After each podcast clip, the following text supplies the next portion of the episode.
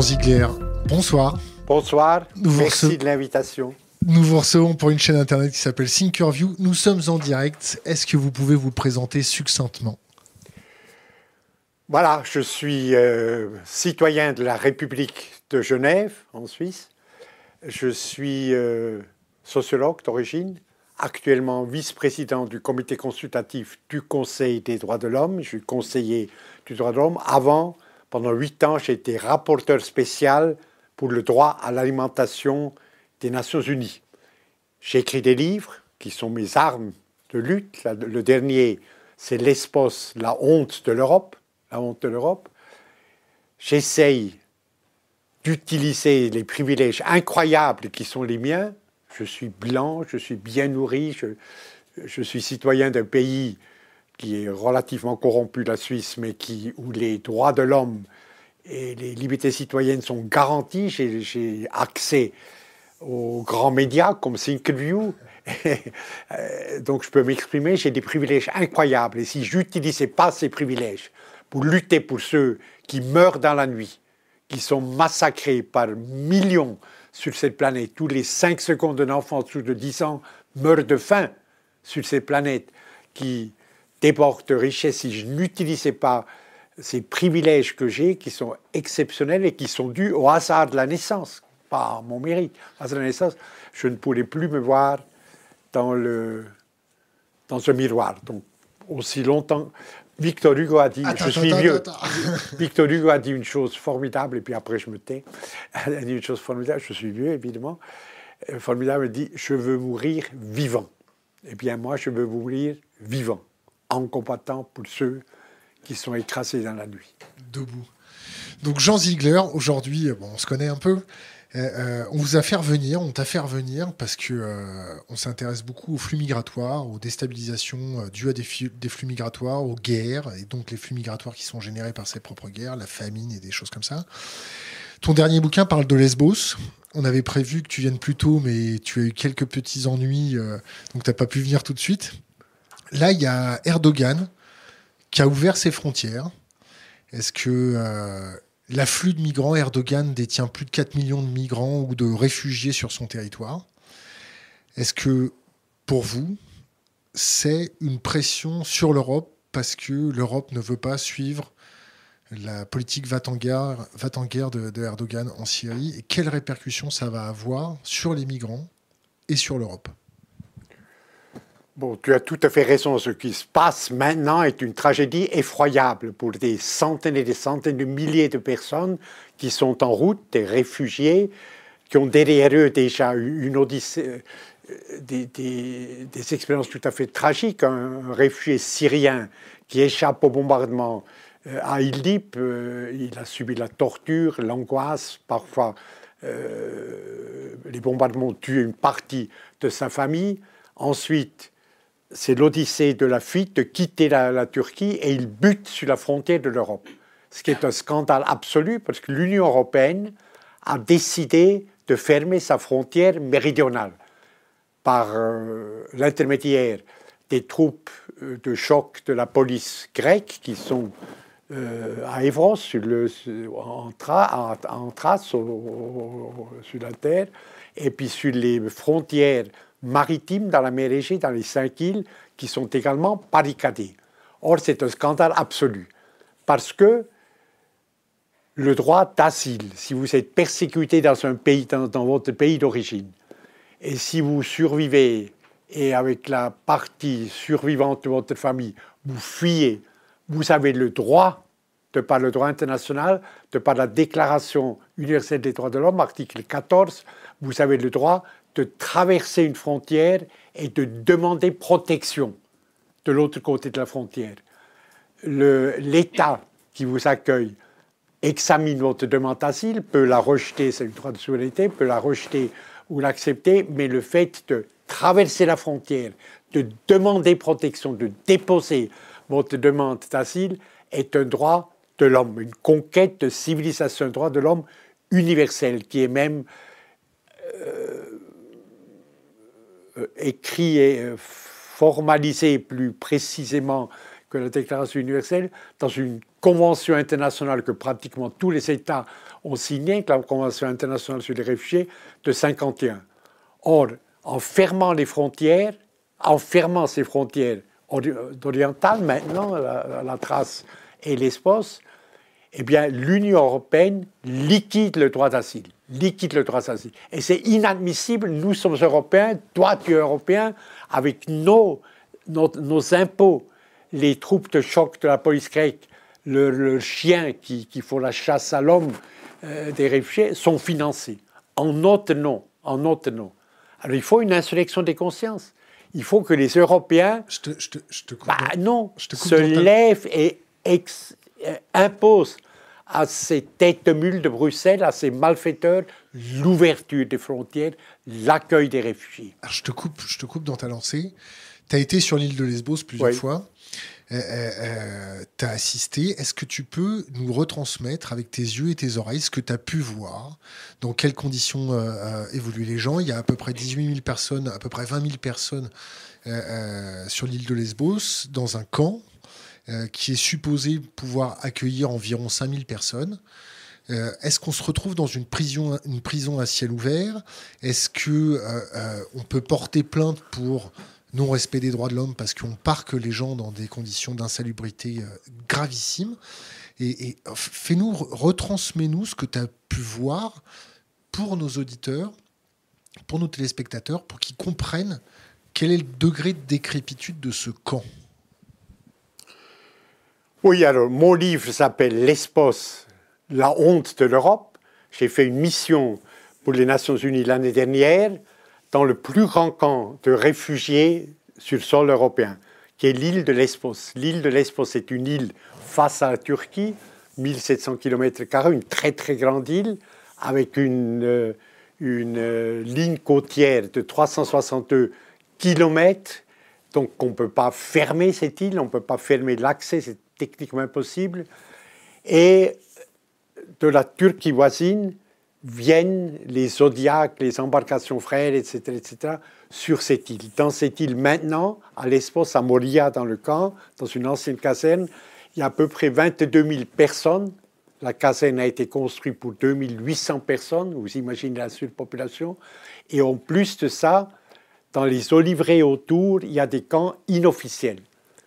Et la situation hygiénique, nutritionnelle, sociale, psychologique est absolument effrayante. C'est essentiellement des réfugiés d'Afghanistan, de Syrie, du Yémen, d'Irak, euh, du Bangladesh, etc., enfin de régions euh, ravagées par la guerre, surtout la Syrie, l'Irak et le Yémen, derrière des barbelés en, trois, en triple rangée, des barbelés de l'OTAN avec des, euh, des, des, rasoirs, des, des, des, supports de rasoirs qui coupent les mains, etc., etc., enferment 22 000 personnes et il y a des milliers de personnes dans des camps sauvages alentours sous des plastiques, etc., en plein hiver, parce que maintenant où nous parlons, euh, l'hiver, la température dans les îles peut descendre jusqu'à 5, euh, moins 5, moins 5, et les gens couchent sur des, il n'y a pas de chauffage, évidemment pas. Il n'y a pas d'eau courante, rien du tout.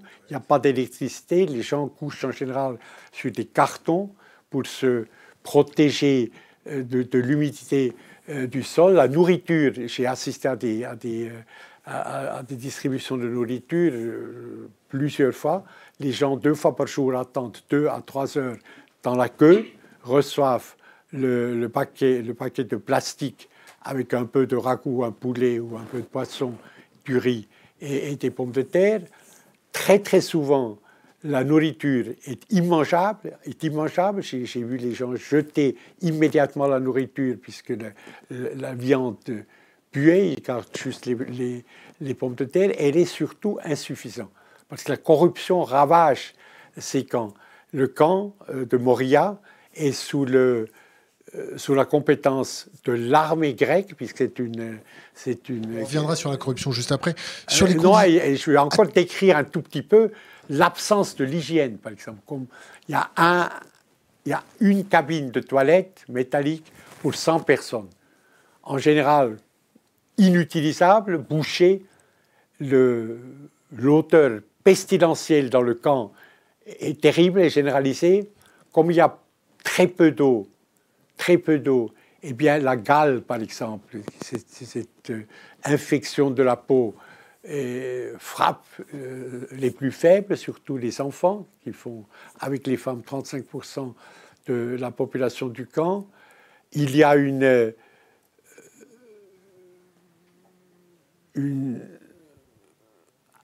des habitats, soit ils sont complètement coincés, surpeuplés dans les, camps, dans les, dans, les containers que l'eau commissariat pour les réfugiés met pour deux familles un seul container, 6 mètres carrés par personne de, l'espace vital, ce qui est, ce qui est terrifiant, soit des grands camps, soit des grandes tentes de, de euh, communautaires de 20-25 personnes, et surtout ces abris complètement euh, abominables dans les oliveraies, dans les où les gens, les réfugiés qui n'ont pas trouvé place dans le camp ordinaire se construisent eux-mêmes avec des branches mortes, avec des plastiques, etc., leur abri qui s'effondre tout le temps quand il pleut, quand il... Et là, il y a une... les rats courent, morts les bébés, les, serpents courent, les détritus s'entassent, s'entassent, euh, personne les, les, ramasse. Et ce qui est le pire peut-être, euh, ce qui m'a le plus le pire, c'est le désespoir. Médecins sans frontières a une mission en dehors du camp, juste à côté de l'entrée fortifiée où sont les policiers grecs surarmés, etc. etc. Et c'est le seul endroit au monde où Médecins sans frontières, où toute la mission est, consacré à la psychiatrie enfantine. Parce que les tentatives de suicide des enfants, 8, 9, 10 ans, bah, des petits gosses comme, euh, comme mes petits-fils, enfin, on fait immédiatement, évidemment, ils sont tous des grands yeux noirs, euh, rient malgré tout. Eh bien, les suicides d'enfants, les tentatives de suicide d'enfants, et surtout l'automutilation des enfants avec des couteaux, ils se maltraitent, ils, se mutilent le, bras ou les jambes. Et le psychiatre, le médecin sans frontières me dit c'est les cris de secours. C'est le cri de secours, l'automutilation. Eh bien, le désespoir est nourri par l'absence d'information. Des familles sont enfermées derrière ces barbelés ou, ou entassées dans ces oliveraies abominables depuis 3-4 ans, sans aucune information. Je te, je Et ne peuvent pas déposer leur, leur, demande d'asile. Leur demande d'asile. Alors, voir ça en Europe, c'est totalement intolérable. D'accord. C'est financé à quelle hauteur? C'est, Mais totalement. Ils reçoivent combien? Ils reçoivent combien d'argent pour, pour organiser cette prison à ciel ouvert. En termes de corruption, ça se passe comment les, les, les, cas de suicide et d'automutilisation des gamins, ça arrive depuis combien de temps La population qui commence à avoir ces pratiques psychiatriques, ça fait combien de temps qu'elle est sur l'île Est-ce qu'ils sont suivis est-ce que les, les, gamins sont vaccinés Qu'est-ce qui se passe s'il y a une épide coronavirus qui se, qui se déploie sur une île de, de, Lesbos? Par exemple, il y a des réfugiés iraniens qui doivent se balader là-bas aussi, ou, ou, ou, des choses comme ça est-ce qu'on n'est pas en face d'un énorme scandale, une bombe à retardement tant la, Turquie utilise cette bombe à retardement pour faire des lâchers de migrants. C'était euh, un, président qui disait que c'était une attaque par les migrants. Est-ce que Erdogan attaquait l'Union européenne avec les migrants? Et est-ce que l'Europe n'est pas dans un déni à faire une politique de dissuasion en faisant des camps euh, insalubres pour dissuader les gens de venir? Et est-ce qu'on ne peut pas les traîner en justice oui, alors, il y a plusieurs questions. Énormément, mais j'en profite parce que comme tu parles longtemps, je ne veux pas te couper. Excuse-moi, mais j'ai tellement révolté d'après ce que j'ai vu et que j'ai mis dans mon livre. La honte de l'Europe, c'est une honte totale de notre continent. Pour nous, nous sommes Européens, c'est nos impôts qui payent ces camps de rétention. Alors, pourquoi ces camps de rétention sur les îles?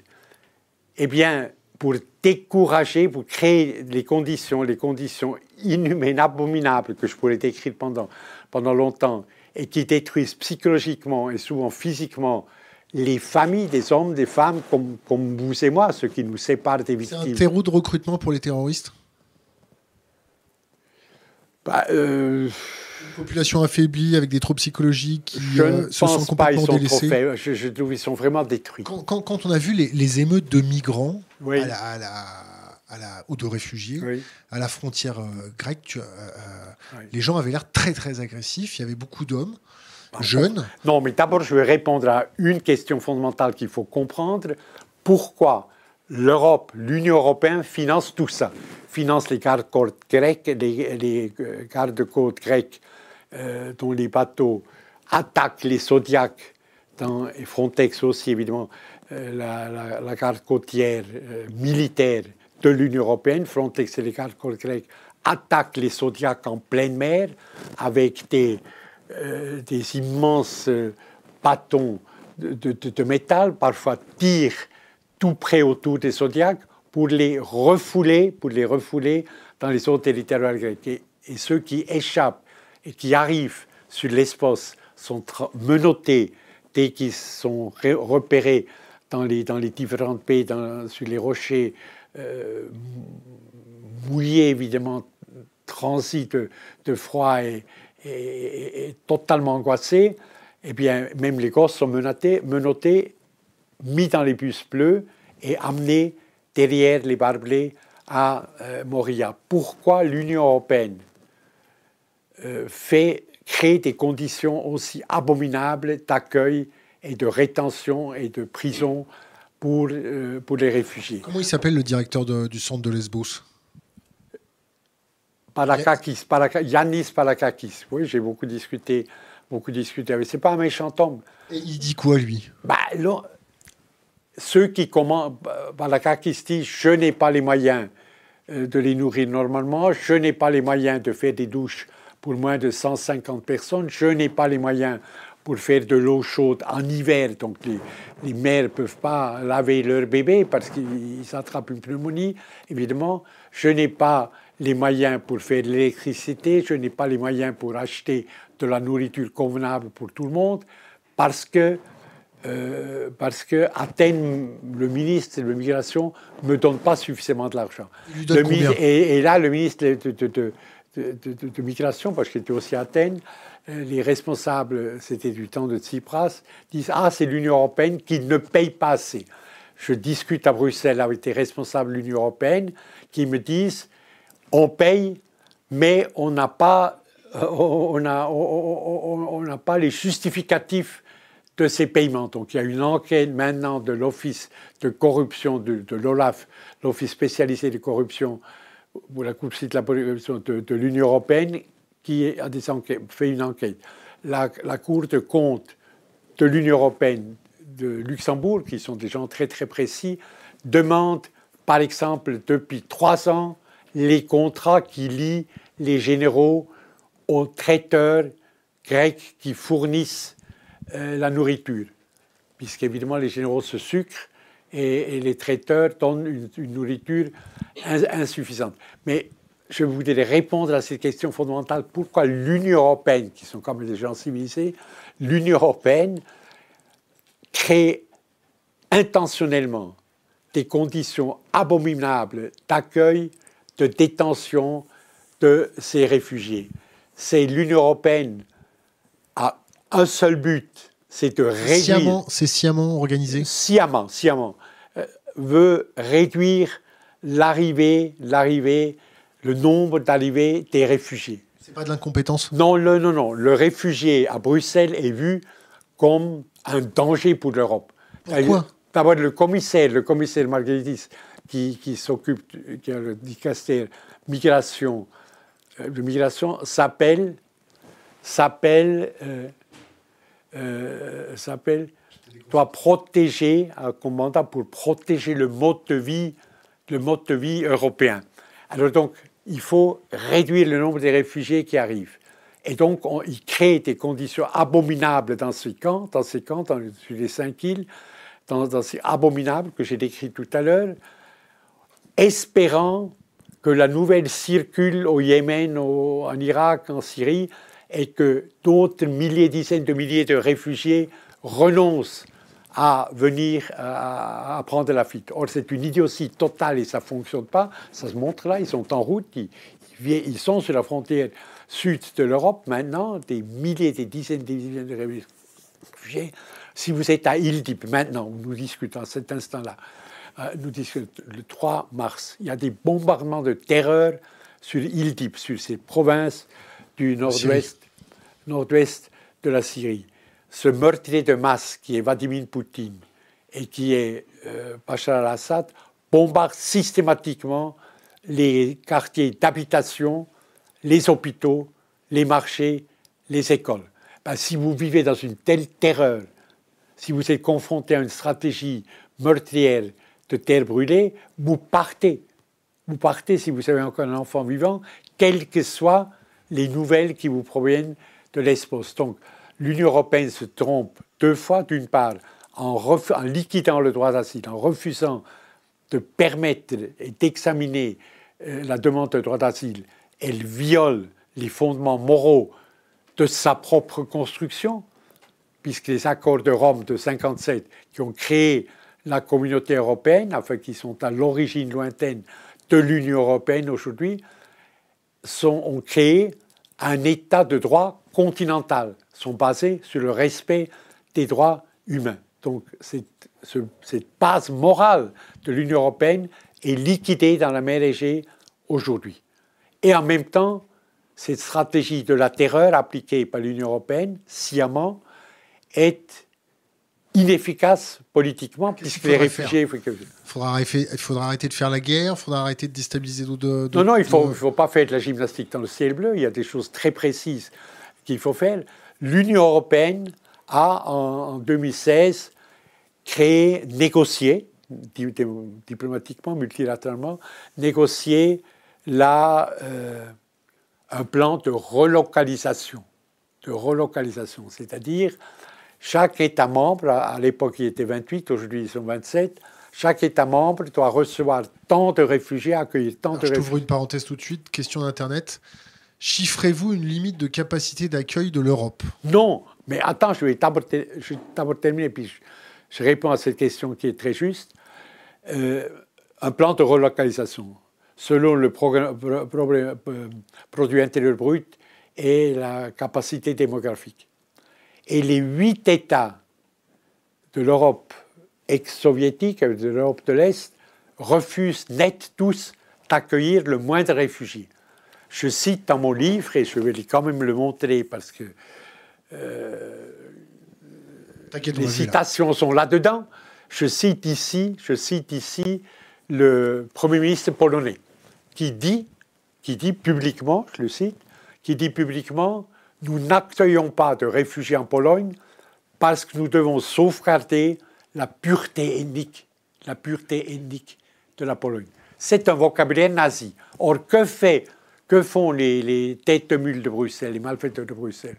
Au lieu d'affronter ce raciste, d'affronter les racistes, Orban, les Bulgares, les Roumains, etc., les Slovaques, etc., les Slovènes, au lieu de les affronter et de leur couper les subventions européennes, parce qu'ils vivent, certains jusqu'à 80%, c'est des États mendiants, jusqu'à 80% des, des, subventions, notamment au, titre de la compensation régionale. C'est une des, une des caisses principales des 12 caisses de l'Union européenne.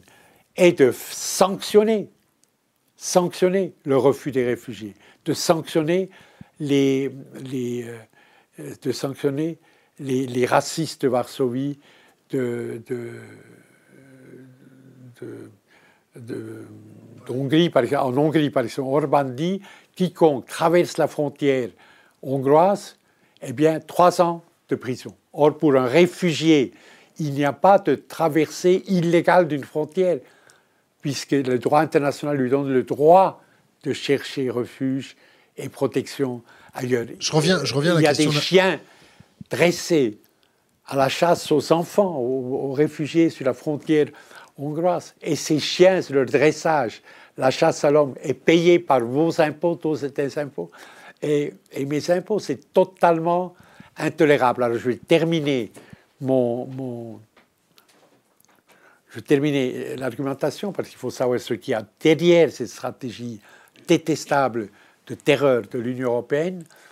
Évidemment, l'Union européenne, c'est normal, on ne peut pas lui reprocher, est très très préoccupée par la montée des mouvements xénophobes en Europe. L'Alliance für Deutschland en Allemagne, qui a plus de, députés au Bundestag que le Parti social-démocrate, vous imaginez maintenant, le montée en puissance de Mme Le Pen en France, de Salvini et de la Lega en Italie, etc. etc. et les commissaires de l'Union européenne pensent qu'en réduisant les réfugiés, ils peuvent apaiser les racistes en Europe. Or, c'est une erreur totale. Euh, j'ai parlé de Munich, c'est un Munich. J'ai parlé de ça dans mon livre. C'est un Munich, c'est comme quand les Occidentaux, Européens occidentaux, ont rencontré Hitler à Munich en 1938.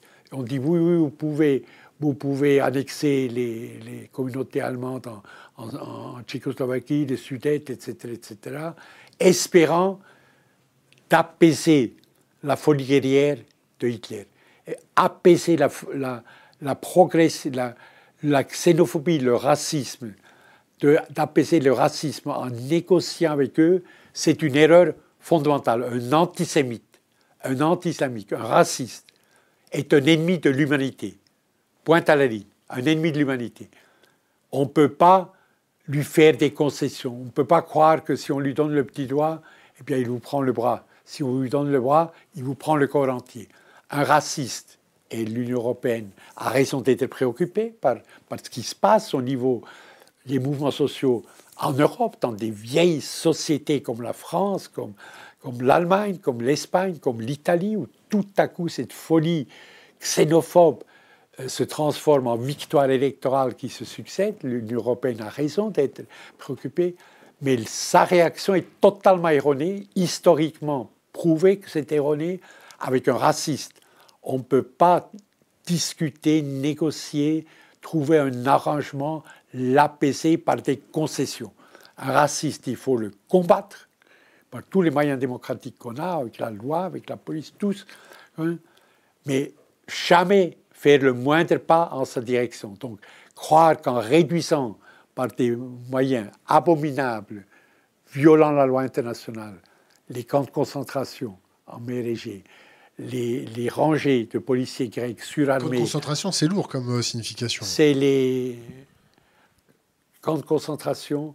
Ça rappelle des camps de concentration, ce que j'ai vu. Et le terme est aussi utilisé par Médecins euh, sans frontières. Eh bien, c'est une erreur totale de l'Union européenne de croire qu'avec des moyens terroristes, en fermant des frontières, et je reviens à la question que tout à l'heure la personne m'a posée. Chiffrez-vous une limite de capacité d'accueil de l'Europe? Non. Non. La question Internet. Bah non. Euh, il n'y a pas de le droit à l'asile, de chercher protection dans un autre pays, de déposer une demande d'asile quand vous êtes martyrisé, quand vous êtes torturé, bombardé dans votre pays d'origine. Ce droit-là est un droit de l'homme universel, une conquête de civilisation. Et tous les droits de l'homme, les 51 droits de l'homme de la Déclaration universelle des droits de l'homme, que tous les 193 États membres de l'Union européenne et de, des Nations unies ont signé, euh, ils ont adhéré à la Déclaration universelle de 1948, de, de l'ONU, tous les droits de l'homme sont universels, interdépendants et indivisibles. Alors on ne peut pas dire on, respecte le droit d'asile jusqu'à un million de personnes.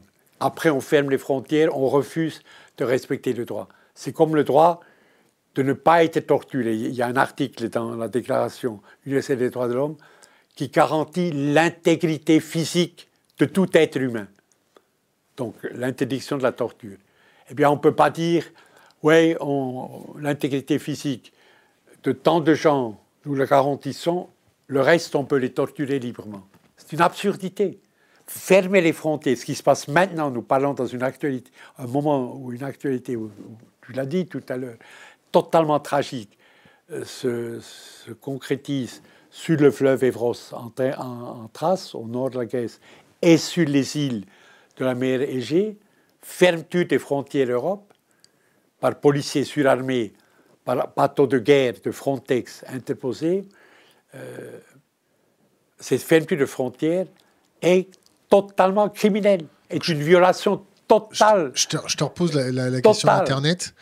Quand, quand, à combien, parce qu'on on, a écouté tous les points de vue sur ce sujet-là depuis un certain nombre de mois, un certain nombre d'années, il y en a qui disent voilà, au bout d'un moment, le nombre de migrants ou de réfugiés qui va venir en Europe va déstabiliser les routes migratoires et attends, laisse-moi terminer. Et va déstabiliser les pays en question, les pays d'arrivée. Donc je te pose la question. C'est fantasmagorie.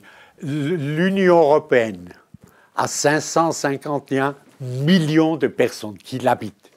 551 millions de personnes qui habitent les 27 pays. En plus, c'est la plus grande puissance économique du monde. Un produit intérieur brut de plus de 10 000 milliards d'euros.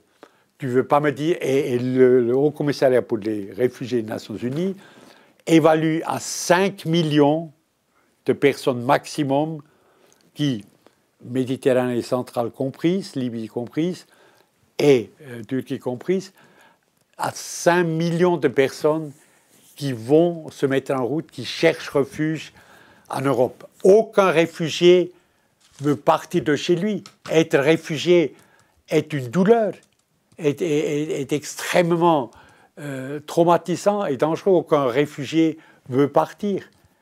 Eh bien, 5 millions, selon le Haut Commissariat pour les réfugiés, qui demandent l'entrée en Europe, tu ne veux pas me dire que 5 millions de personnes ne peuvent pas être absorbées, intégrées si la relocalisation est, est bien faite dans un bassin démographique de plus de 550, 550 millions. Fermer les frontières, je, je suis un peu J'insiste un peu sur le point parce que je suis suisse. Je suis suisse. Personne n'est parfait. Hein. Personne n'est parfait. Mais je, non, j'aime le peuple suisse, mais pas l'oligarchie bancaire.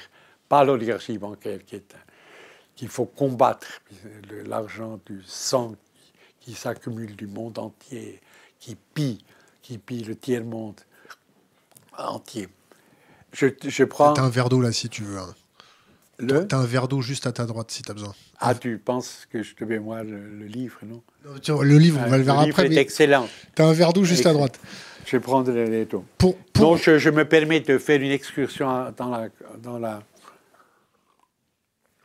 l'histoire suisse, un événement qui me traumatise, bien que j'étais petit enfant à l'époque. En avril 1943, la Suisse était neutre. La guerre ravageait l'Europe les monstres nazis étaient au pouvoir. Partout, la France était par terre. En avril 1943, le Conseil fédéral et le commandement de l'armée, qui occupaient les frontières, le Conseil fédéral c'est le gouvernement, ont décidé de refuser toute entrée à tout réfugié. Avril 1943, c'est quand les monstres nazis ont commencé à déporter les juifs dans l'Europe occidentale, la Hollande, en France, etc. etc la Suisse a fermé les frontières avec, avec un argument qui est devenu célèbre et qui Das Boot ist voll, c'est-à-dire la barque est pleine. La barque est pleine. Nous, nous, la barque est pleine, nous sommes assez nombreux en Suisse, etc. On ne peut pas accepter les À la frontière genoise, à la frontière vaudoise, à la frontière tessinoise côté italien, euh, à la frontière suisse-alémanique, à Bâle, Zurich, etc., les soldats suisses ont repoussé des enfants juifs entre les mains des SS qui étaient de l'autre côté des barbelés. Fermeture des frontières. Eh bien, la même chose se passe maintenant de nouveau par la volonté de l'Union européenne en Thrace et dans la mer Égée. Alors, au moment de, de 43, avril 43, où des juifs par milliers, miraculeusement, sont arrivés jusqu'au barbelé, jusqu'au euh, surmonté du, drapeau à la Croix-Blanche euh, suisse, et, ont été repoussés par les baïonnettes des soldats suisses, des soldats suisses, entre les mains, encore une fois, des assassins nazis, et ils sont morts la plupart évidemment, c'est un crime qu'aucune mémoire ne va jamais euh, effacer, il n'y a aucune justification quelconque. La barque est pleine. Quand vous remettez au bourreau, alors là, on ne remet pas à un bourreau les réfugiés qui sont repoussés à la frontière d'Evros, par exemple, notre trace, on les renvoie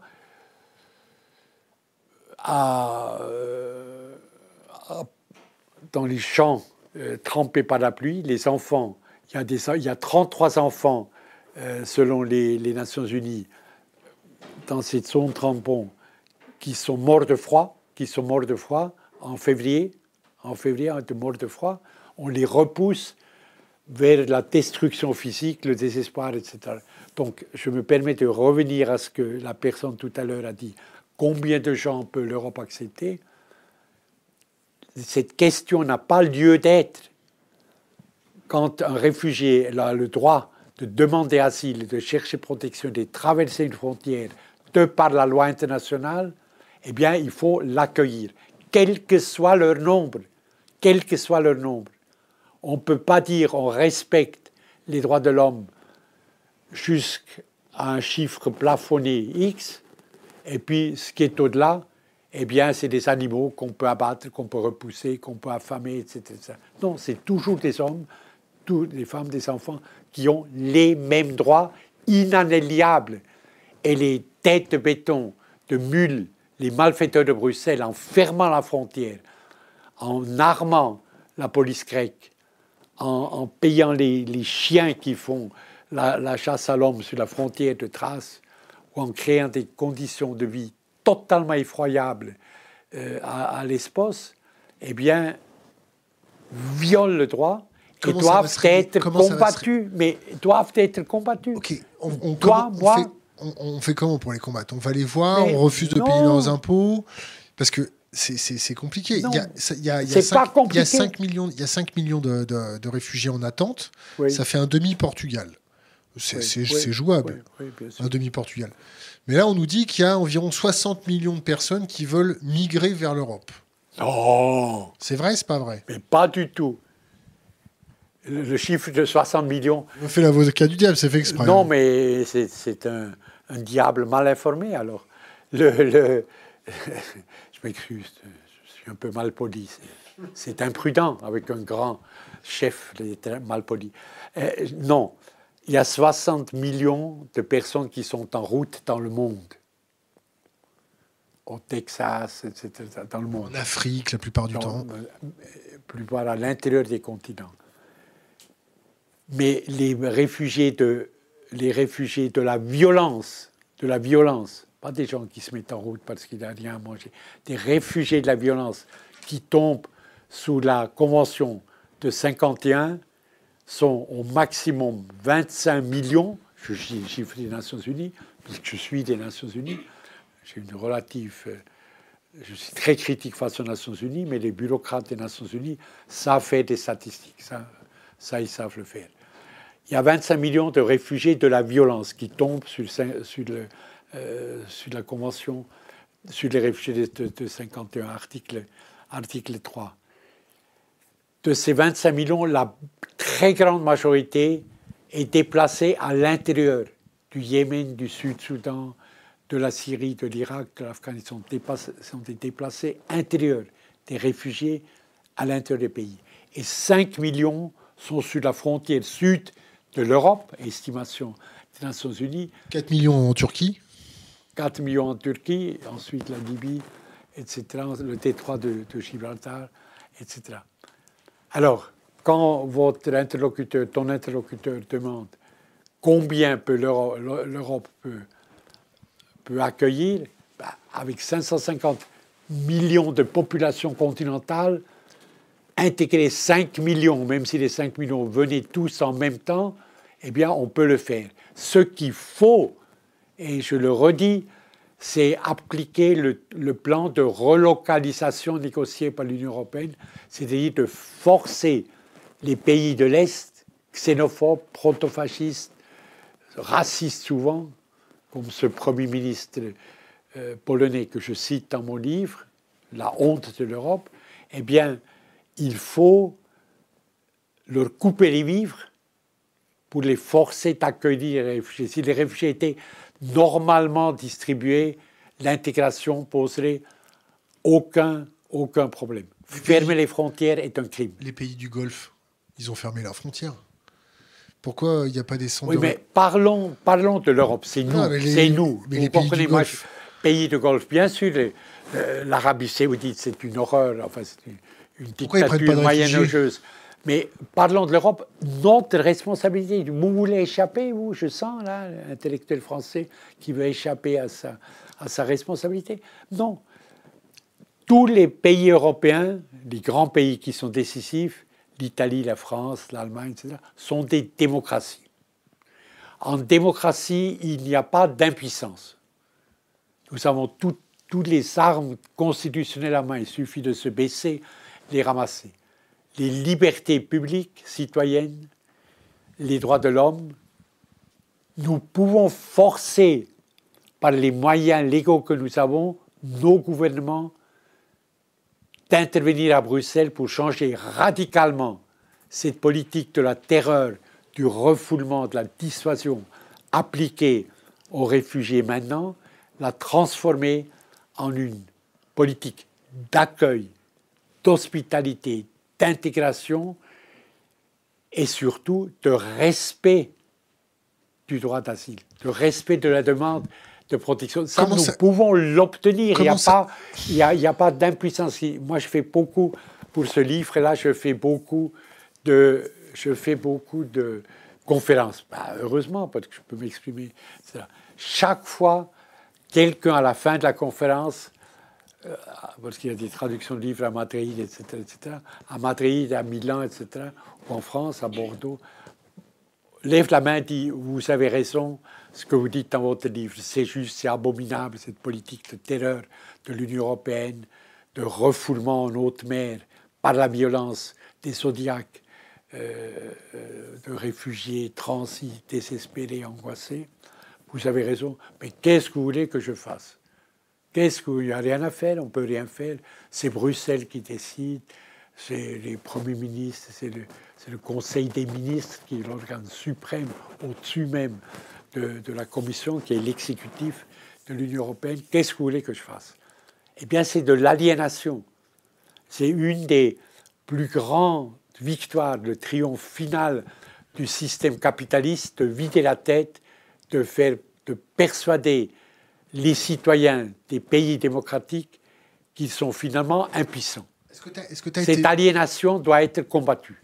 C'est tout. Est-ce que tu as. Oui, c'est plus facile ah à dire qu'à faire. Mais c'est pas fait de la gymnastique. Là, il y a une question Internet. C'est euh, une tâche précise, politique, immédiate, concrète. Oui, oui, oui. Non, mais euh, les gens. Euh, je me fais l'avocat du diable, encore. Mais tu me crois pas.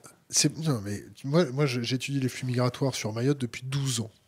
Donc des gens qui avaient, qui avaient la, lèpre dans la jungle mahoraise, j'en ai vu. Les bidonvilles de Mayotte, je les ai vus très très près. T'inquiète pas, c'est un sujet qui me prend vraiment à cœur. Mais je me dois de me faire l'avocat du diable et de poser toutes les questions et, qu'on en parle sans filtre.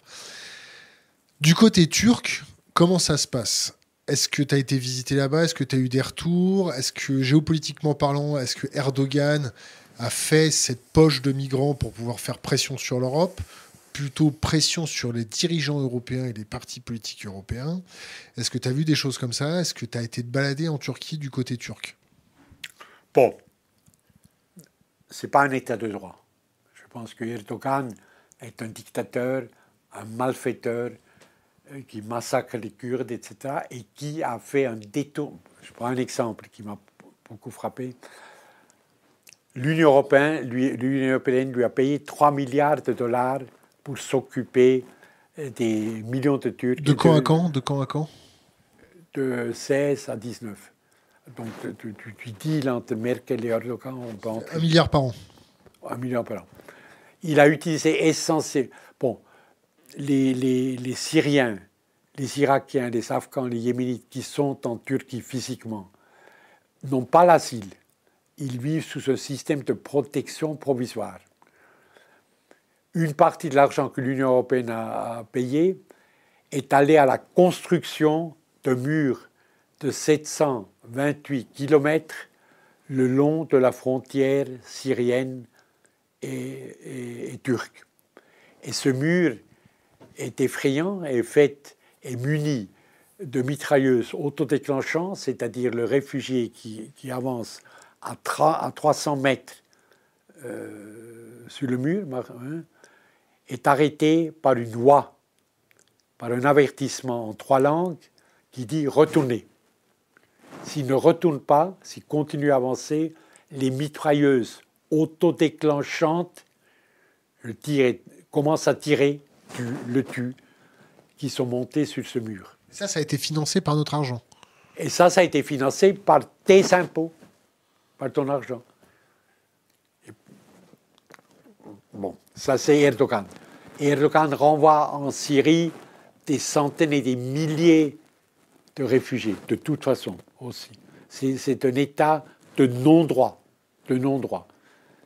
Alors, maintenant, euh, il est empêtré évidemment euh, à Idlib, dans les troupes turques luttent contre les troupes de Bachar al-Assad, et pour forcer l'Union européenne et les Européens et l'Occident en général de l'appuyer, de prendre son parti, il a ouvert les frontières qui étaient fermées jusqu'à maintenant, ouvert les frontières, encourageant en les mettant dans des bus et les amenant à la frontière, la migration, le déplacement de centaines de milliers de réfugiés direction Europe. Bon, c'est une stratégie qui est un cynisme total.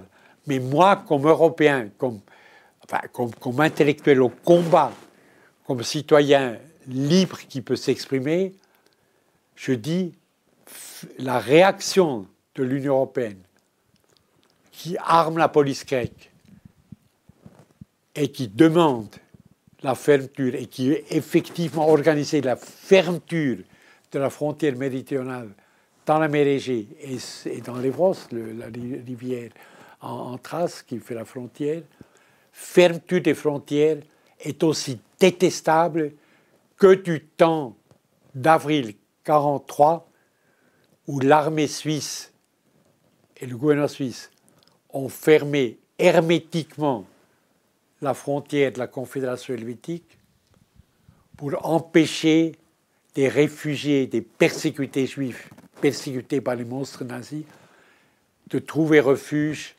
sur le territoire helvétique. C'est la même situation, c'est aussi inadmissible. J'ai bien compris, Jean. Détestable. Et il faut se lever. L'insurrection des consciences. Un Suisse qui dit qu'il faut se lever, c'est magnifique. un homme vivant. je sais. Je... Est-ce qu'il y a. Comprends que, tu comprends pas ça. Si, si, je comprends, mais je me fais l'avocat du diable. Fermer les frontières. Laisse-moi laisse terminer. Les religions, autour des, des, politiques de migration, des politiques de, de, de réfugiés, qu'est-ce qu'ils font? Est-ce que le pape s'est déplacé à Lesbos? Est-ce que le pape a débloqué des, des, crédits de l'Église pour pouvoir aider euh, les, réfugiés? Est-ce que les, musulmans ont fait pareil, les bouddhistes? Est-ce qu'il y, y, a une aide internationale autour de ça? Bon, d'abord, euh, la religion. Euh, je réponds avec Victor Hugo, comme Victor Hugo. Je déteste toutes les églises, j'aime les hommes, je crois en Dieu. Ah, c'est mon cas. C'est mon cas, terminé. Le pape jésuite François, plutôt un type bien, enfin je ne le connais pas, je ne l'ai jamais rencontré, mais il est allé à Lampedusa pour témoigner, c'est un hotspot euh, en Italie, au euh, sud de l'Italie, pour témoigner sa solidarité personnelle avec les persécutés survivants qui arrivent par bateau. Il est allé à Lesbos. Et c'est lui qui a utilisé la phrase, ça rappelle les camps de concentration. 2017, un pape, je pense que le Saint-Esprit était un peu dans le coup, mais enfin, c'est incroyable. Vous imaginez un pape qui dit ça, alors qui vit dans ce Vatican, euh, qui est une cour médiévale de nuque euh, terrible avec ses, ses chasubles rouges, ses, chaussettes violentes, violettes, etc. Ce Vatican qui est terrible comme institution, là, en plein milieu, il y a ce pape extraordinaire, extraordinaire. Alors, je pense qu'il fait ce qu'il peut pour réveiller les gens. Il, prend, des gens au Vatican, il héberge des migrants. Est-ce que le, le, pays. Il les ramenait avec de Grèce, il les ramenait, ah avec. T'en déperche hein, quand même. Hein. Famille, oui, avec une, une famille. Évidemment, le, si tu m'interroges, si tu me pousses dans mes derniers romans, je trouve qu'il y a tellement de Raphaël, de Michel-Ange, de trésors incroyables au Vatican, entassés. Il y a une banque pleine d'or, etc. etc. S'il avait le pouvoir, et je ne crois pas qu'il a le pouvoir, hein, enfin bref, avait le pouvoir, et s'il décidait de vendre les richesses du Vatican et de donner l'argent pour l'accueil des réfugiés, par exemple, ou la lutte contre la faim, qui est le, qui est le scandale premier de notre temps, tous les cinq secondes d'un enfant, je le répète, tous les cinq secondes d'un enfant en dessous de 10 ans sur cette planète qui déborde de richesses meurt de faim, et puisque je, j'étais rapporteur spécial, je l'ai déjà dit, pour le droit à l'alimentation pendant huit ans de l'Union de, de, de, l'ONU, le même rapport, World Food Report, euh, rapport sur l'insécurité alimentaire dans le monde, de la FAO, qui sort tous les printemps, prochainement sorti dans un mois, et qui donne le chiffre, le chiffre des victimes. Le même rapport de la FAO, de l'Organisation des Nations Unies pour l'agriculture et la nourriture, qui donne le chiffre des victimes, que j'ai évoqué tout à l'heure, dit que l'agriculture mondiale, dans l'étape actuelle de ses forces de production, pourrait nourrir normalement 2200 calories, calories individuelles par jour, pourrait nourrir normalement 12 milliards d'êtres humains. Nous sommes 7,3 pour l'instant. Autrement dit, s'il avait une distribution normative juste, équitable de la nourriture sur ces planètes, si ce n'était pas dépendant du pouvoir d'achat, l'accès à la nourriture, eh bien presque le double de l'humanité pourrait être nourri normalement demain matin. Demain matin. Or, le massacre quotidien de la faim des enfants, des plus faibles, etc., par millions continue année après année. Je te donne un dernier chiffre. Je te donne un dernier chiffre. Tous les ans, à peu près 60 euh, millions de personnes euh, quittent la planète. Donc, tous les causes de mort euh, additionnées. L'année dernière, 72 millions de personnes sont mortes, ont quitté, ont quitté cette planète. 14% par la faim ou de ses suites immédiates. Les Kwashiorkor, Noma, etc., etc. Autrement dit, sur une planète qui déborde de richesses, la faim, aujourd'hui encore, est de loin la première cause de mort sur cette planète. Ah, quelque chose ne joue pas dans cet ordre capitaliste du monde. Quelque chose ne joue pas. Quelque chose joue très bien. Bah, quelque chose joue très bien pour l'oligarchie qui contrôle les richesses de cette planète, bien sûr. Qui fait peur à la classe euh, qui travaille en disant si tu travailles pas, si tu ne m'obéis pas, tu vas finir comme eux. ok, on a compris. Ah, je prends un seul exemple. L'année dernière, selon la Banque mondiale, les 500 plus grandes sociétés transcontinentales privées, tous secteurs confondus, industrie, banque, euh, services, etc les 500 plus grandes sociétés transcontinentales privées ont contrôlé 52,8% du produit mondial brut, c'est-à-dire de toutes les richesses produites en une année sur la planète, pour aller vite. Ces sociétés transcontinentales, ces oligarchies du capital financier globalisé, très étroits, ont un pouvoir comme jamais un roi, jamais un pape, jamais un empereur n'a eu sur cette planète. Elles s'échappent à tout contrôle étatique, parce qu'ils sont plus puissants que la plus grande des États. J'ai écrit un livre là-dessus. Je m'excuse, je me cite toujours moi-même, mais c'est la vanité des, écrivains. Le capitalisme expliqué à ma petite fille dans l'espoir qu'elle en verra la fin. Qu'elle en la fin. Eh bien, aucun contrôle syndical, social, étatique ou interétatique ne limite l'action de cette oligarchie. Elle est plus puissante que n'importe quel autre pouvoir dans l'histoire des hommes. Elle sait faire beaucoup, beaucoup de choses. Les multinationales contrôlent le processus scientifique, les découvertes technologiques, etc. Elle sait faire beaucoup de choses. Mais elle a un seul, l'oligarchie a un seul principe, c'est la maximalisation du profit dans le temps le plus court et pratiquement à n'importe quel prix humain. Eh bien, ils gouvernent la planète. On peut les abattre par l'insurrection des consciences. Donc, je, je, te renvoie au, sujet de l'émission avec une question Internet. L'ONU, qui n'est pas une question, si qui est, qui est une Le question. Quoi, pas. La question, la question Internet, c'est l'ONU annonce 250 millions de réfugiés climatiques en 2050. Comment peut-on espérer que cela ne se finisse pas en boucherie? Bah, C'est des questions justes, je veux dire, c'est réaliste, puisque c'est vrai, l'ONU pense qu'il y aura des millions et des millions et des millions de réfugiés climatiques, c'est-à-dire qui quittent leur terre complètement desséchée, où, les sources d'eau euh, sont taries, etc. etc. L'ONU envisage cette perspective. Bah, c'est toute la lutte pour, contre le réchauffement climatique, pour sauver le climat. Il y a trois ans, euh, quatre ans maintenant, la 2015, la COP de Paris. Ah, non, mais enfin, c'était comme un, moment important où les principaux États du monde ont fait des promesses précises et ont dit il faut prendre des mesures pour éviter qu'à la fin du siècle, le réchauffement climatique dépasse les 2 degrés supplémentaires. Les 2 degrés supplémentaires. Parce que si, si c'était le cas, si le réchauffement climatique n'est pas maîtrisé et le réchauffement serait de 4, 5 ou 6 degrés supplémentaires, eh bien, il aura les mers montrées, il aurait plus de villes portuaires, ni New York, ni Bordeaux, ni Hambourg, euh, ni Marseille. Les villes portuaires disparaîtraient dans des océans qui augmentent.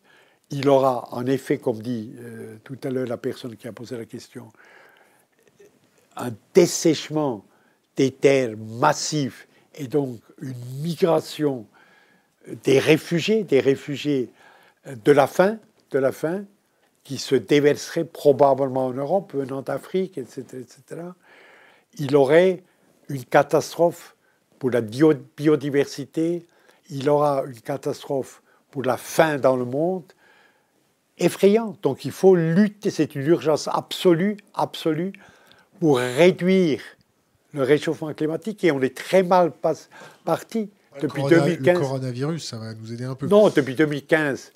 Euh, je, prends l'exemple, je prends un seul exemple qui montre comment les oligarchies empêchent euh, cette lutte. Par exemple,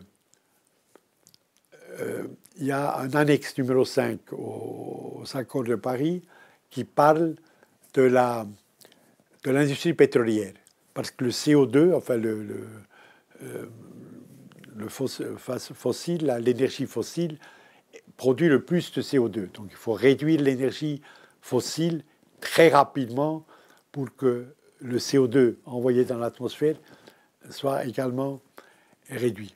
Et on demande, les, les, les États ont pris l'engagement d'obtenir des grands trusts pétroliers une réduction de leur production, très rapide, jusqu'en 2013-30, réduction de leur production, et un transfert d'une partie, c'est-à-dire 40% de leur profit, dans la recherche des énergies renouvelables. Or, quatre ans après, où en est-on L'augmentation de la production pétrolière a augmenté de 28% parmi les cinq ans en moyenne, en 28%, si on prend le total des augmentations de production pour les cinq principales euh, trusts, euh, d'une part, a augmenté, et ce que les pétroliers ont transféré, investi dans la recherche d'énergie renouvelable, solaire, hélioénergie, etc., hydraulique, etc., etc., est exactement 17% au lieu de 40%. Donc ça montre bien que l'oligarchie est au pouvoir, est aux commandes et met en échec une, par exemple, des revendications centrales, intelligentes, centrales, nécessaires de la copée de Paris. Donc le combat, l'ennemi est clair, c'est l'oligarchie. Le combat qui nous incombe est également clair. Question Internet. Indiscutable. Question Internet. Que fait le Haut Commissariat aux réfugiés à l'ONU Pourquoi ne disperse-t-il pas les réfugiés sur, les, sur tous les États membres au lieu de permettre à l'Union européenne de les parquer? Combien il, gagne, bonne question. combien, il gagne, combien il gagne euh, le, Haut Commissaire aux réfugiés? Le... Combien il gagne le Haut Commissaire aux réfugiés de l'ONU? Oh Oui, c'est un D1, ça doit être dans les 25 000 dollars par mois. Je, pense. D'abord, il est bien grandi. Filippo Grandi. C'était, toute sa vie était bien. Il était un étudiant très catholique de l'université de Milan. Et depuis la fin des études, il est engagé soit dans des ONG euh, plutôt catholiques, soit dans, l'aide aux réfugiés. Il est depuis longtemps au commissariat. Et Grandi comme personne comme motivation, comme, intelligence diplomatique qui négocie, etc., est un type bien. Et le Haut Commissariat est une institution assez formidable. Il a, a un temps de réactivité de 48 heures, c'est-à-dire des dépôts partout dans les, différents continents. S'il a un afflux massif des réfugiés, comme du Rwanda au Congo en 94, par exemple, je pense cet exemple-là, où, où, plus de 2 millions de personnes presque 2 millions de personnes sont arrivées au Congo, dans les provinces orientales du Congo. En 48 heures, les premières latrines sont creusées, les premiers dispensaires sont érigés, les tentes d'accueil sont, euh, sont construites, etc., etc. Il y a une efficacité formidable dans le Haut Commissariat pour les réfugiés. Alors, la question est très juste. Pourquoi le Haut Commissaire laisse faire l'horreur, l'enfer de Moria, que j'ai décrit dans mon livre? Bah, la réponse est relativement simple. Euh, c'est le principe de subsidiarité. La stratégie, c'est le principe euh, partout appliqué, ce qu'un État membre de l'ONU peut faire, le, le commissaire ne le fait pas. Il a un budget qui a baissé, il y a une multitude d'interventions nécessaires au Sud-Soudan, enfin, partout dans le monde où le, le, commissaire est, sollicité. Là, l'Union européenne a dit ce qui concerne, en ce qui concerne la Grèce, nous payons, nous dirigeons, nous fixons la stratégie, nous la mettons en œuvre. Point à la ligne. Point à la ligne. Et Grandi a dit principe de subsidiarité, on le fait. Il, y a, il a un bureau du haut-commissaire, il y a un bureau du haut-commissaire à, un bureau du haut-commissaire à Mytilini que j'ai visité, une, jeune femme très, très bien, qui, représente le haut-commissaire. Le haut-commissaire, si on lui demande, fournit des containers, ces, euh, ces cabanons métalliques où deux familles maintenant, puisqu'on a fermé au milieu par, une, par un droit, parce qu'il y a tellement, tellement de monde, il y a deux chalits, euh, des choses comme ça, il fait, mais la responsabilité, par exemple, je me suis, excusez-moi de le avec cette jeune femme, je ne veux pas dire son nom, il est dans mon livre, je, l'ai dit dans mon livre, euh, j'ai eu une discussion assez violente en, dans le bureau du Haut-Commissariat à Mytilini, donc dans la capitale de, de, sur le problème de l'alimentation. Parce que l'alimentation, je l'ai dit tout à l'heure, des réfugiés est tout à fait insuffisante et souvent immangeable. Tout le monde, j'ai eu assez de processus de dos, donc je suis prudent dans ce que je dis, tout le monde dit c'est le département, c'est le département de la défense, c'est les généraux grecs qui sont corrompus, qui font des accords avec des traiteurs, des traiteurs du continent, du continent d'Athènes, etc., qui par bateau livrent à Mytilini deux fois par, par, jour la nourriture, mais souvent de la nourriture avariée. La différence est empochée par les généraux. C'est ce, qui se dit généralement dans les ONG à l'ESPOS. Et j'ai dit ça à la déléguée du Haut Commissariat dans son bureau, Amitilini, jeune femme euh, qui maîtrisait parfaitement le vocabulaire sceptisé euh, de l'ONU.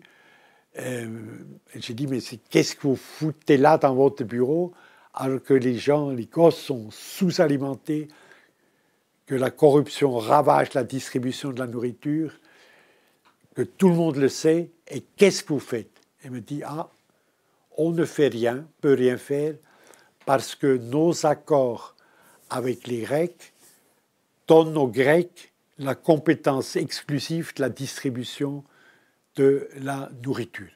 De la nourriture. Donc le haut commissaire se cache derrière le principe de subsidiarité dans une condition, dans des conditions tout à fait effroyables. Et il était lui-même à l'Espos l'année dernière, euh, en 19, et a dit c'est une situation abominable, inhumaine, les rats, les, les, montagnes de détritus, une hygiène qui rend les gens malades, absence d'eau suffisante, absence de nourriture. Mais il ne fait rien et je l'attaque ici. Et je l'attaque dans ce livre. On, va parler de, Erdogan. Erdogan qui dit. Il n'y a pas d'excuse pour le haut commissaire maintenant. Erdogan, Erdogan qui dit Vous allez prendre votre part du fardeau. En disant ça aux Européens et en ouvrant ses frontières. Est-ce qu'il anticipe encore un afflux massif de réfugiés chez lui et qui dégaze pour pouvoir éviter d'avoir trop de pression euh, sur son territoire, ou c'est légitime de dire aux Européens, maintenant, vous prenez votre part du fardeau?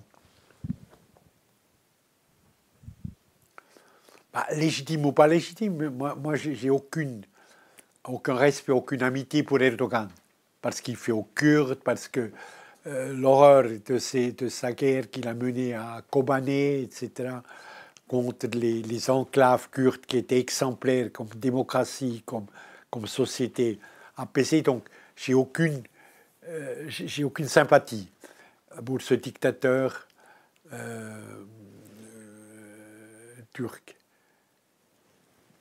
Mais la situation est celle-là. Maintenant, il a ouvert les frontières. Les gardes-corps turcs n'intéressaient plus les gardes-corps turcs c'est plus les zodiacs qui partent de la région d'Izmir, donc de l'autre côté de l'Espos, de Samos, de Chios, de Léros, etc., des, îles dans la mer Égée. Au nord, il laisse partir, il, convoie, pas, le, pas il laisse partir les bus de l'APK de son parti, vont dans les camps, remplissent les bus, les transportent à la frontière grecque. Bon,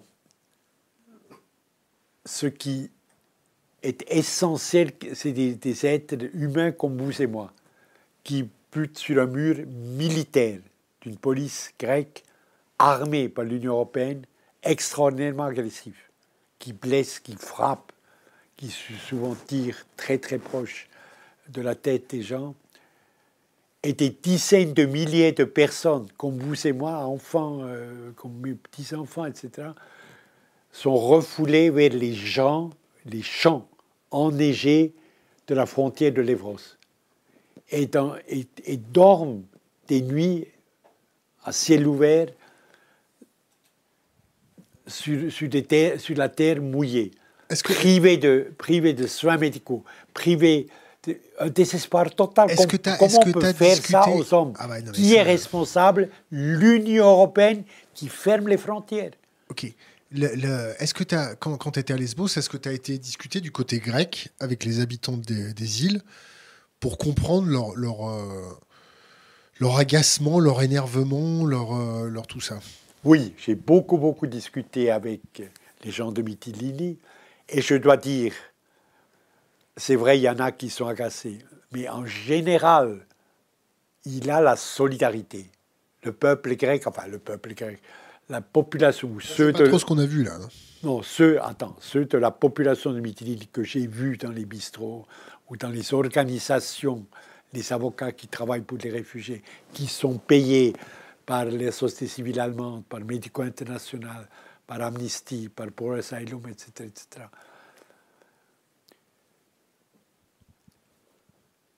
C'est tout à fait particulier, Lesbos. Entre 1919 et 1922, une guerre effroyable a eu lieu en Asie mineure, où il y avait beaucoup, des millions et des millions de Grecs. L'armée grecque a lutté contre les kémalistes, contre les troupes tataturques, qui, qui ont succédé au sultanat après, après la convention, l'accord de Lausanne. Les Grecs ont perdu. Et 2 millions de Grecs ont été refoulés vers la, Grèce, vers la Grèce. Parce que la guerre a été perdue, beaucoup, beaucoup de victimes par les Grecs, par l'armée grecque. À Lesbos, plus de 60% des 100 000 habitants sont descendants de réfugiés. Alors vous prenez 22, ils sont arrivés en 22, transportés en Grèce, et vous prenez aujourd'hui, ça, fait 100 ans. 100 ans, c'est trois générations. C'est un temps mémoriel très court. N'importe quel psychiatre vous dira c'est un temps mémoriel. Dans 60% pratiquement de la population grecque, il y a un grand-père, une grand-mère réfugiés. Donc ça crée une bienveillance, ça crée une compréhension, ça crée une solidarité de beaucoup, beaucoup de Grecs des îles avec les réfugiés. Ou par exemple les pêcheurs grecs des îles qui risquent leur vie continuellement, souvent, j'ai vu des vidéos, j'ai eu des récits, les, pêcheurs grecs pour secourir des réfugiés naufragés la nuit ou en pleine tempête. Donc il y a une sorte de lumière dans cette euh, nuit d'horreur qu'est l'espace, ça c'est une politique de l'Union européenne de terreur, de refoulement, de dissuasion violente des réfugiés, c'est l'attitude de beaucoup, beaucoup de Grecs des îles, de bienveillance, de solidarité. Une autre lumière, c'est l'engagement de beaucoup d'ONG européennes, y compris françaises, y compris françaises, auprès des réfugiés qui sont là, qui sont poursuivis par Frontex, qui sont poursuivis par l'organisation militaire de l'Union européenne s'ils sauvent du naufrage à Zodiac ou une embarcation frêle, mais ça aussi, il faut le dire, les ONG des jeunes européens, français, allemands, italiens, etc., Amnesty International, Médico International, euh, CIMAD, etc., etc., qui sont sur place et qui font ce qu'ils peuvent pour aider les réfugiés, aider contre le naufrage, et ensuite, quand ils sont sur Terre, de maintenir des rapports humains avec ces gens qui sont traités comme des animaux. Il y a Emmanuel Macron hier qui a, fait un tweet qui a dit pleine solidarité avec la Grèce et la Bulgarie, la France est prête à contribuer aux efforts européens pour leur prêter une assistance rapide et protéger les frontières. Nous devons agir ensemble pour éviter une crise humanitaire et migratoire. Qu'est-ce que tu peux dire à Emmanuel Macron? Il se, fout, un peu de notre gueule. Il fait un beau petit tweet pour dire Vous inquiétez pas, les Grecs, on va vous envoyer du pognon, comme ça vous pourrez faire des murs plus grands. Euh, avec une petite couche de vernis social du genre, euh, je reprends sa phrase, nous devons agir ensemble pour éviter une crise humanitaire et migratoire. On, sent le côté un petit peu euh, mielleux sucré sur la fin quand même, non?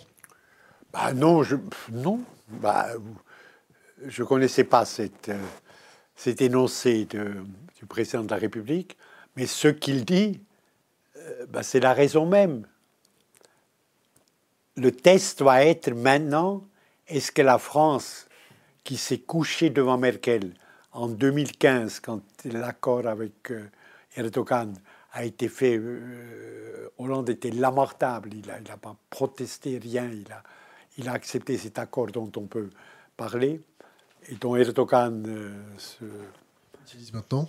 Euh, se réclame maintenant, le test va être si le président de la République française, parce que la France, c'est comme la deux, une puissance, enfin je ne disais pas n'importe quoi. Puissance de moyenne impuissance. Non, c'est un siège au Conseil de sécurité.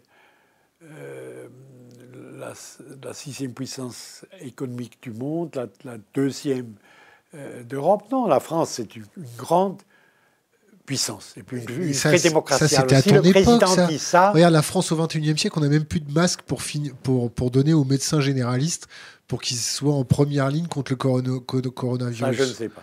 Donc c'est ça, c'est une légende urbaine que tu véhicules. La France, je ne peux plus venir à Paris. du monde n'a plus, plus, de masques pour ses médecins. Non. Il faut savoir maintenant si le président Macron, à Bruxelles, va plaider pour la suppression des subventions au gouvernement proto-fasciste, raciste de l'Europe orientale qui refuse l'application du plan de redistribution des Et donc, qu'est-ce qu'ils vont faire ces pays le fait, chapeau. S'il ne le fait pas, il faut le critiquer. il ne le fera jamais. Mais comment tu sais bah Parce qu'il ne le fera jamais. Si, si on arrête, si on arrête de subventionner les États mendiants, comme tu les appelles, pour qu'ils fassent le sale boulot, c'est-à-dire ériger des barbelés, mettre des murs, et, pour qu'on soit, on soit en France, en Europe, en Allemagne, au Portugal, tranquillement, euh, et pas voir la misère du monde, qu'est-ce qu'ils vont faire ces États, ces États mendiants Ils vont simplement faire un trou comme Erdogan et rapprocher la ligne de front plus près de Macron. Non, non. Non, bah, il y a comme des lois, il y a. Bon, euh, le, plan de relocalisation, c'est attribution de temps de réfugiés selon le, PIB. le PIB, plus le, bassin démographique. C'était la, diplomatie multilatérale européenne qui a négocié ce plan de relocation, qui est un document normatif la Tchéquie, la Pologne, l'Hongrie, tout de suite ont dit on n'accepte pas ce plan. La Commission est allée devant la Cour de justice européenne. Et la Cour de justice européenne a dit ce document est normativement exécutoire, c'est-à-dire on doit s'y plier. Exécutoire. Il est exécutoire. Les racistes, les gouvernements racistes d'Europe occidentale, orientale, ont refusé d'accepter ce jugement. Alors, on a espéré, parce que le 26 mai dernier, il y a eu les élections européennes, une nouvelle commission est née, un nouveau Parlement, une nouvelle commission est née, qui a succédé à la commission de Juncker, qui a mis en œuvre la stratégie de la terreur dans la mer et on a espéré, moi j'étais parmi ceux là, que la nouvelle commission, et notamment la présidente, Mme Ursula von der Leyen, aurait changé de politique, allait supprimer, suspendre au moins temporairement les subventions en 363,8 milliards d'euros. Hein. C'est ce que le fonds de... Combien, combien de milliards? 63,4 milliards en trois ans qu'ont reçu les huit pays de l'Europe orientale qui refusent de recevoir des réfugiés. Si on, le métro, je prends un exemple, le métro de Budapest a été élargi, rénové complètement par les fonds directs de l'Union européenne, par exemple. Les infrastructures en Pologne, les infrastructures en Roumanie, en Bulgarie, en Tchéquie, en Slovénie, en Slovaquie, ont été financés et sont continués à être financés par l'Union européenne. Suspendre ces financements pendant quelque temps ramènerait à la raison certainement ces gouvernements proto-fascistes, racistes de l'Europe orientale. Or, il faut exiger ça. Et le président Macron encore une fois, qui n'est pas président du pas sous mais qui est président de la France, de la grande puissance de la France, peut obtenir, la suspension par Bruxelles des paiements au gouvernement qui refuse. Et avec quel argument je, répète, je me répète souvent, ça doit être la vieillesse, mais je répète ce que je dis dans mon livre, le Premier ministre polonais dit Nous n'acceptons pas de réfugiés parce que nous devons sauvegarder la pureté ethnique de la Pologne. Il parle comme un nazi. C'est un vocabulaire nazi. Si on tolère ça dans le silence, en camouflant dans un dialogue diplomatique, poli, etc., des attitudes pareilles, eh bien, l'Europe est en danger. L'Europe est en danger. je, te coupe. Et là, on va se la faire entre toi et moi, d'accord? Oui, c'est mauvais de me couper. je sais, mais là, je t'ai pas, pas coupé beaucoup cette fois-ci, non? Ah, tu avais, Je sentais une tendance là, à la coupure. Oh. D'avance, désolé. Eh, eh, on l'a fait entre nous, là. Eh, on a un continent européen qui est coincé, économiquement parlant, ça commence à chauffer, les classes les plus pauvres se font paupériser. On a les gilets jaunes en France depuis plus d'un an, des gens qui n'ont plus rien dans leur frigo, des gens qu'on a appelés les sans-dents. On a à peu près partout ça euh, en Europe. La montée des populismes se base sur des gens qui ont du mal à manger ou qui ont du mal à vivre. On est d'accord, Jean On est d'accord. Donc bah. là-dessus, là-dessus, on, a euh, les répercussions du réchauffement climatique, les répercussions des multiguerres en Irak, en Afghanistan, en Syrie, au Soudan, tout ça. On, est en train de voir l'addition se pointer à nos frontières aussi. Avec une économie qui n'est pas très, très stable, on a des, des, gouvernements qui se raidissent parce que leur socle d'électeurs bah, mal informés, ne comprenant pas ce qui se passe, sans empathie, sans bienveillance, sont en train de se raidir. Est-ce que tu penses pas qu'on est vraiment, vraiment coincé là? Que ça va pas se régler gentiment avec des belles idées de on va couper les subventions de machin, ça suffit. Qu'est-ce qu'il faut faire? Là, il faut du concret.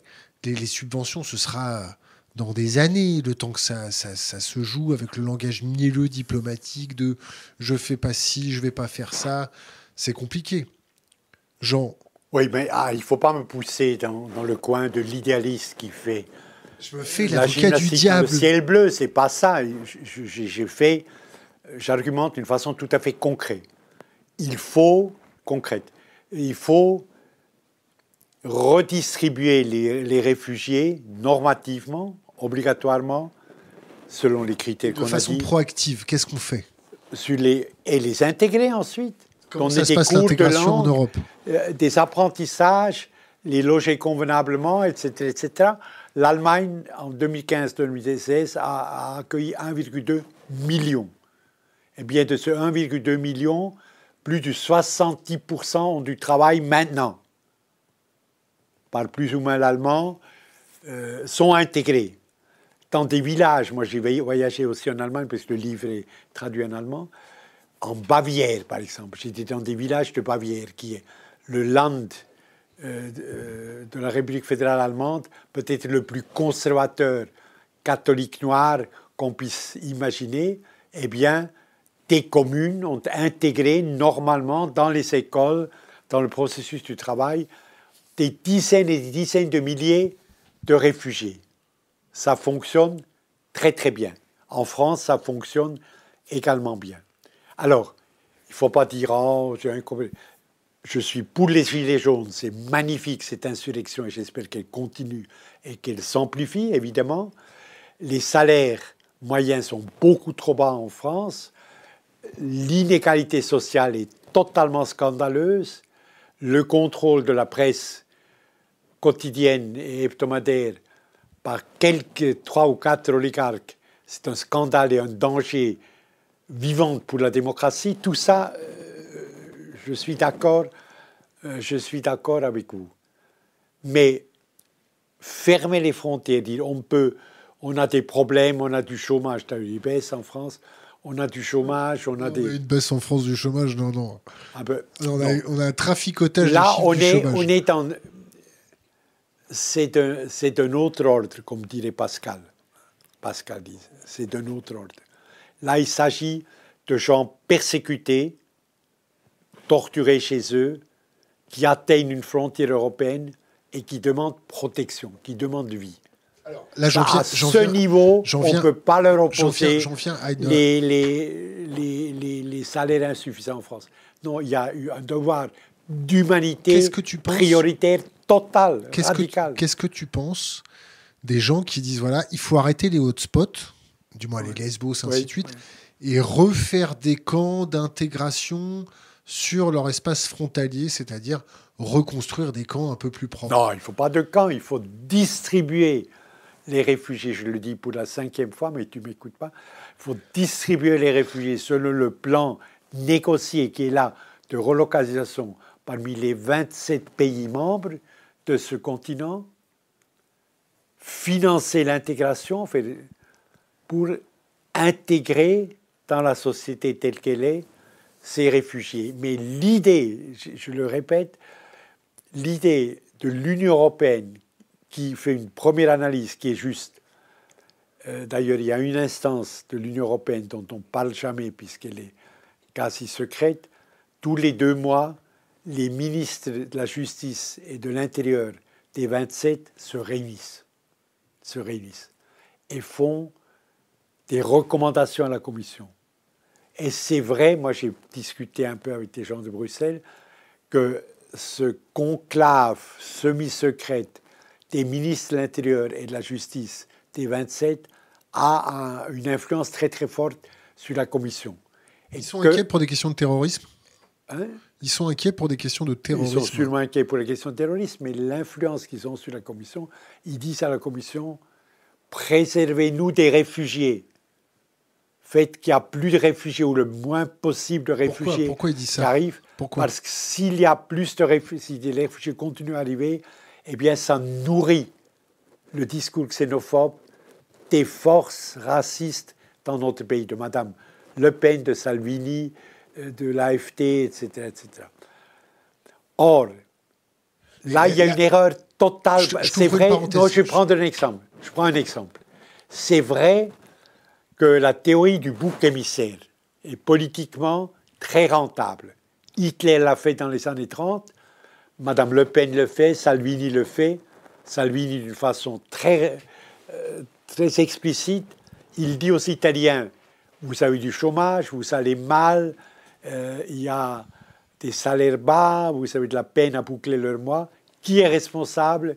Eh bien, c'est ces réfugiés de Lampedusa, de Malte, etc qui arrive. La théorie du bouc émissaire, qui est une théorie totalement détestable, sans aucun fondement, parce que ce n'est pas le réfugié qui est responsable des problèmes économiques en France, en Allemagne et ailleurs. Enfin, cette théorie du bouc émissaire, utilisée par l'extrême droite depuis toujours sur ce continent, est politiquement rentable. L'erreur totale, je le répète, de la Commission de Bruxelles, est de l'accepter, ces théories, de, faire un pas en direction des mouvements xénophobes, de dire il faut apaiser ces mouvements xénophobes, il faut freiner leur progression électorale, qui est inquiétant, d'accord, qui est inquiétant et qui est permanent depuis quelques années.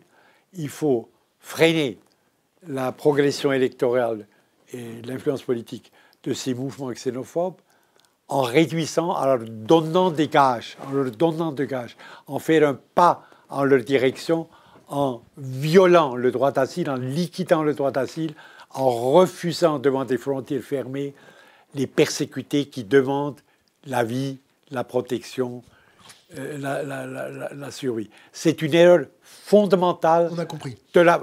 Oui, mais je le répète, tu, n'as pas compris parce que tu, tu, me répètes toujours la même chose. Je dis, la commission fait là une faute totale avec un raciste, un antisémite, un anti-islamique, un antiféministe, avec un raciste, on ne peut pas discuter. C'est un ennemi de l'humanité, il faut le combattre. Point à la ligne. Question d'Internet de Thibault. N'est-il pas paradoxal de dénoncer une oligarchie avec leurs agendas et d'espérer que ces derniers agissent d'une façon humaniste pour les migrants? Je répète la question? Oui, non, elle est juste. Je veux dire, euh, mon livre tombe, c'est mauvais signe, ça. C'est mauvais signe. Non, la, question est, tout à fait juste.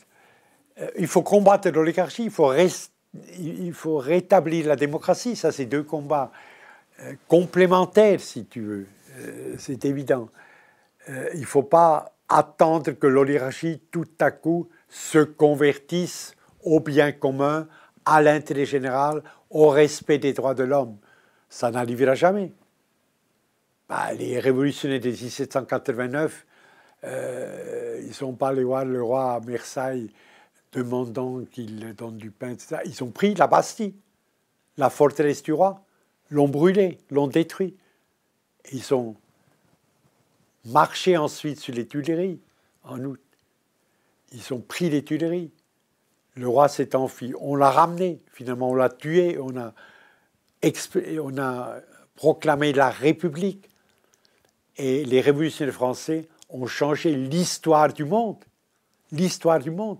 Pratiquement toutes les républiques, les, constitutions, y compris la constitution suisse de 1848, sont des copies de la constitution de la première république euh, française. Donc il ne faut pas attendre euh, même euh, illusoire d'attendre que l'oligarchie par elle-même laisse, renonce à la tyrannie qu'elle impose au monde et à ses profits faramineux, faramineux. Vous savez qui est l'homme le plus riche de la Terre? C'est Bouzos de l'Amazon. Il a 148 milliards de dollars. Il y a un rapport de l'Oxfam, de, de l'organisation non gouvernementale anglaise, de décembre 2018, qui dit que les huit plus puissants milliardaires du monde, les huit plus puissants milliardaires du monde, ont eu autant de patrimoine, autant d'avoirs patrimoniaux, autant de fortunes d'argent que 2,7 milliards d'êtres humains, c'est-à-dire la partie la plus pauvre de l'humanité. ces gens vont pas, l'histoire nous le montre, vont pas sans violence, sans insurrection, renoncer à ces profits faramineux, à cette position d'extraordinaire arbitraire, de richesse, de tyrannie. Bah, il faut que les hommes, les femmes, les adolescents se lèvent, brisent leur pouvoir. Brisent, et l'histoire montre que ça s'est fait que c'est possible.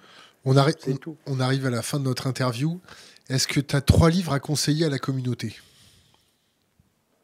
À part le mien, je peux le montrer. Et deux autres? Deux autres tout à fait différents. Quand, le souvenir, quand les souvenirs viennent à moi de voyage, d'Edgar Morin. D'Edgar Morin certainement. Et le livre sur le populisme de Rosan Wallon, édition du Seuil.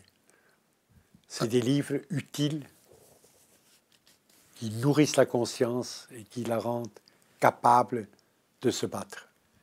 Est-ce que tu as un conseil pour les jeunes générations? C'est terrible. On a posé la même question à Fidel Castro, juste avant sa mort, effectif. Et Fidel Castro a simplement répondu Dites-leur que je les envie. Dites-leur que je les envie. J'approche du bout de ma vie. Les jeunes générations sont là et portent l'espérance. Et ce que je voudrais leur dire, c'est pour les Européens, hein, si on était à Pékin ou à Honduras, ce serait différent. Mais un jeune Français avec tous les droits et libertés publiques qu'il a, il peut changer le monde. Il peut changer le monde. Il n'y a pas d'impuissance en démocratie. Nos ancêtres ont lutté pour ces droits. Le droit de grève, euh, le droit de, l'insurrection, c'est le bonheur des hommes, comme dit la, Constitution américaine de 1776. Euh, the right to happiness, le droit au bonheur pour tous, pour ce combat, y compris pour les réfugiés.